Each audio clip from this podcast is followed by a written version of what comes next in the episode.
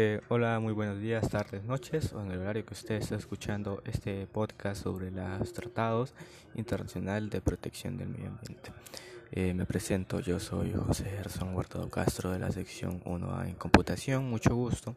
Eh, como ya mencioné anteriormente, eh, hoy vamos a hablar sobre los tratados internacionales de protección del medio ambiente. primero, se preguntará usted por qué se dieron estos tratados. bueno, se dieron porque en el año de 1960 el deterioro ambiental en países desarrollados notorios básicamente en sus centros urbanos, fue algo que escandalizó a la comunidad internacional, para lo cual unieron fuerzas para contrarrestar la problemática. Y no fue hasta que ocurriera toda esta controversia que los países desarrollados se dieron cuenta del deterioro ambiental que su, su población le estaba causando al planeta.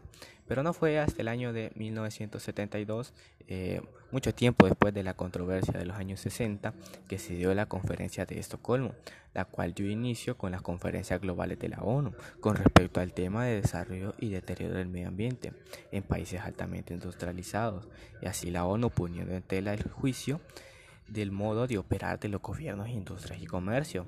Luego e, de eso, en el año de 1974, del, del día del 19 al 30 de agosto se celebró en Bucarest, esto es en Rumanía, la tercera conferencia mundial de la población organizada por las Naciones Unidas.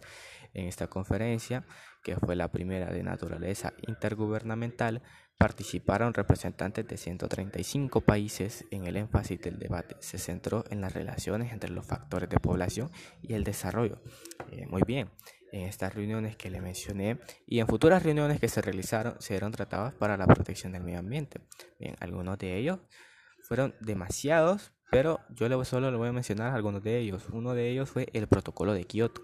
¿En qué se basaba el protocolo de Kioto? Muy bien, este protocolo hace parte de la Convención del Marco de las Naciones Unidas sobre el Cambio Climático y representa un acuerdo internacional que pretende reducir las emisiones de seis gases de efecto invernadero que están causando que el calentamiento global como el dióxido de carbono, el gas metano y el hexafluoruro, entre otros.